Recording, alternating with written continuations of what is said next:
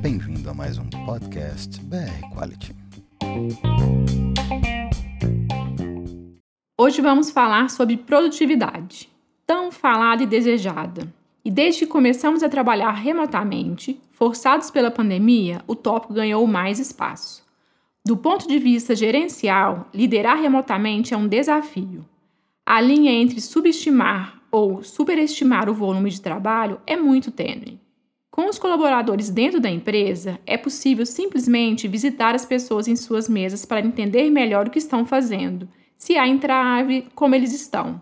Porém, com os colaboradores trabalhando de forma remota, os líderes precisam ajudar nesse autogerenciamento de demandas ser proativos no contato com os liderados, exercitarem empatia e confiança para manter a roda dos projetos girando, o cumprimento de metas e o essencial engajamento.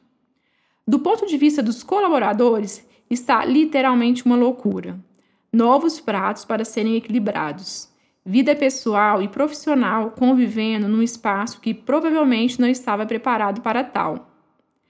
Além das questões de infraestrutura física, responder a tantas demandas parece impossível. Devemos sim considerar uma perda de meses de produtividade por causa das responsabilidades adicionais com os cuidados infantis e domésticos, que recaem mais fortemente sobre as mulheres. Várias pesquisas comprovam isso e vou citar apenas uma. O neuropsicólogo Antônio Serafim, do Instituto de Psiquiatria do Hospital das Clínicas da USP, conduziu estudos que ouviu 3 mil voluntários de várias regiões do país. Este estudo mostrou que um número grande de pessoas apresentou durante a pandemia sintomas de depressão, ansiedade e estresse. As mais afetadas emocionalmente foram as mulheres, respondendo por 40,5% de sintomas de depressão, 34,9 de ansiedade e 37,3 de estresse. Ok, ok. Acredito que nada do que disse aqui é novidade para você. Como nos manter produtivos então? Vamos dar um passo atrás. O que seria produtividade? Pelo dicionário, qualidade ou condição do que é produtivo. Potencial para produzir. Quantidade produzida de determinado item taxa de produção física obtida num determinado período de tempo, considerando-se o fator utilizado, terra, trabalho ou capital. Então, vamos ver o que significa produtivo? Relativo à produção, que produz, frutífero, producente, de grande fertilidade, fecundo, que traz proveito ou que rende, rentável. Várias palavras me chamaram a atenção e o fato de nenhuma delas ser relativo exclusivamente a pessoas, mais ainda. Então, vamos usar hoje o conceito de produtividade de James Clear, autor de Hábitos Atômicos. Para ele, produtividade é uma medida de eficiência de uma pessoa para concluir tarefa e priorizar o que é importante. Produtividade não é somente fazer as coisas, e muitas vezes presumimos que é isso: lotar a to-do list, James afirma que produtividade é fazer coisas importantes de forma consistente. E não importa no que você esteja trabalhando, existem apenas algumas coisas que são realmente importantes. Ser produtivo é manter uma velocidade média constante em algumas coisas, não a velocidade máxima em tudo. Neste mundo bunny acelerado é um desafio, mas sim, é possível. Uma vez li uma citação de Mahatma Gandhi a vida é muito mais do que viver cada vez mais rápido. E se a gente segue lotando a nossa agenda e lista de tarefas, entramos num fluxo de estresse sem fim. Em paralelo, o número de distrações à nossa volta cresce a todo instante. Vamos refletir juntos. Você se distrai com facilidade? Já verificou quantas vezes desbloqueia o celular para ver nada? Só pelo hábito.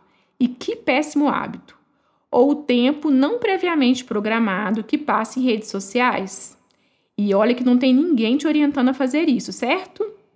Então, o primeiro ponto que falo é: as distrações começam dentro da gente e reconhecer isso é o passo número um para uma vida com mais sentido. A parada para ir até a cozinha comer algo nem sempre está de fato relacionada à fome. Identificar o que nos faz parar, o porquê dessa necessidade de parada e o quanto isso é prejudicial à nossa produtividade é fundamental. E um parêntese: não tenho nada contra redes sociais e paradinhas estratégicas para café. Não quero que você preencha cada minuto do seu dia com produtividade.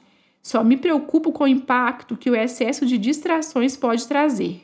Como o modo automático de desperdiçar tempo pode te prejudicar. E tempo não é dinheiro, tempo é vida. E sobre os excessos? Eles estão por todo lado consumismo e excessos por todo lado. Estar ocupado é uma desculpa a nós mesmos e aos outros para não fazer o que é realmente importante. E pode ser as coisas mais difíceis e que trarão mais resultados. 99% das pessoas que conheço respondem estar sem tempo para nada quando pergunto como vai a vida. Será mesmo esse o novo normal da vida? Acredito que há também um mal enraizado no qual estar ocupado é sinal de ser importante e de fazer um trabalho que é de fato fundamental. A reflexão que trago sobre produtividade não é para que você faça mais e mais coisas sem parar, terminando tarefas mais rápido e melhor, ou que terceirize sua vida, mas que você olhe com sinceridade para a forma como tem usado seu tempo. Corrija a rota, reavalie constantemente e se aperfeiçoe. Sabe por quê? Aí trarei mais uma citação da escritora Anne Dillard. A maneira como passamos o dia é, claro, a maneira como passamos a vida. E nem sempre a gente se dá conta disso. Sair do automático, sair do comportamento padrão obcecado por mais e lotado de distrações, para que você determine as regras do jogo.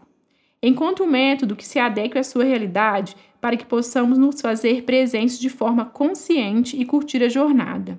E atenção, gestores! Vocês têm responsabilidade dupla nessa tarefa. Sim, mais uma tarefa. E falando em tempo, obrigado pelo seu. Vamos juntos construir um novo normal diferente.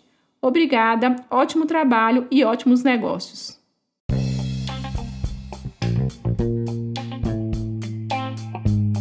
Este podcast foi um oferecimento da BR Quality. Não deixe de nos seguir em nossas redes sociais para estar sempre atualizado. BR Quality, sempre trazendo informação de qualidade para você.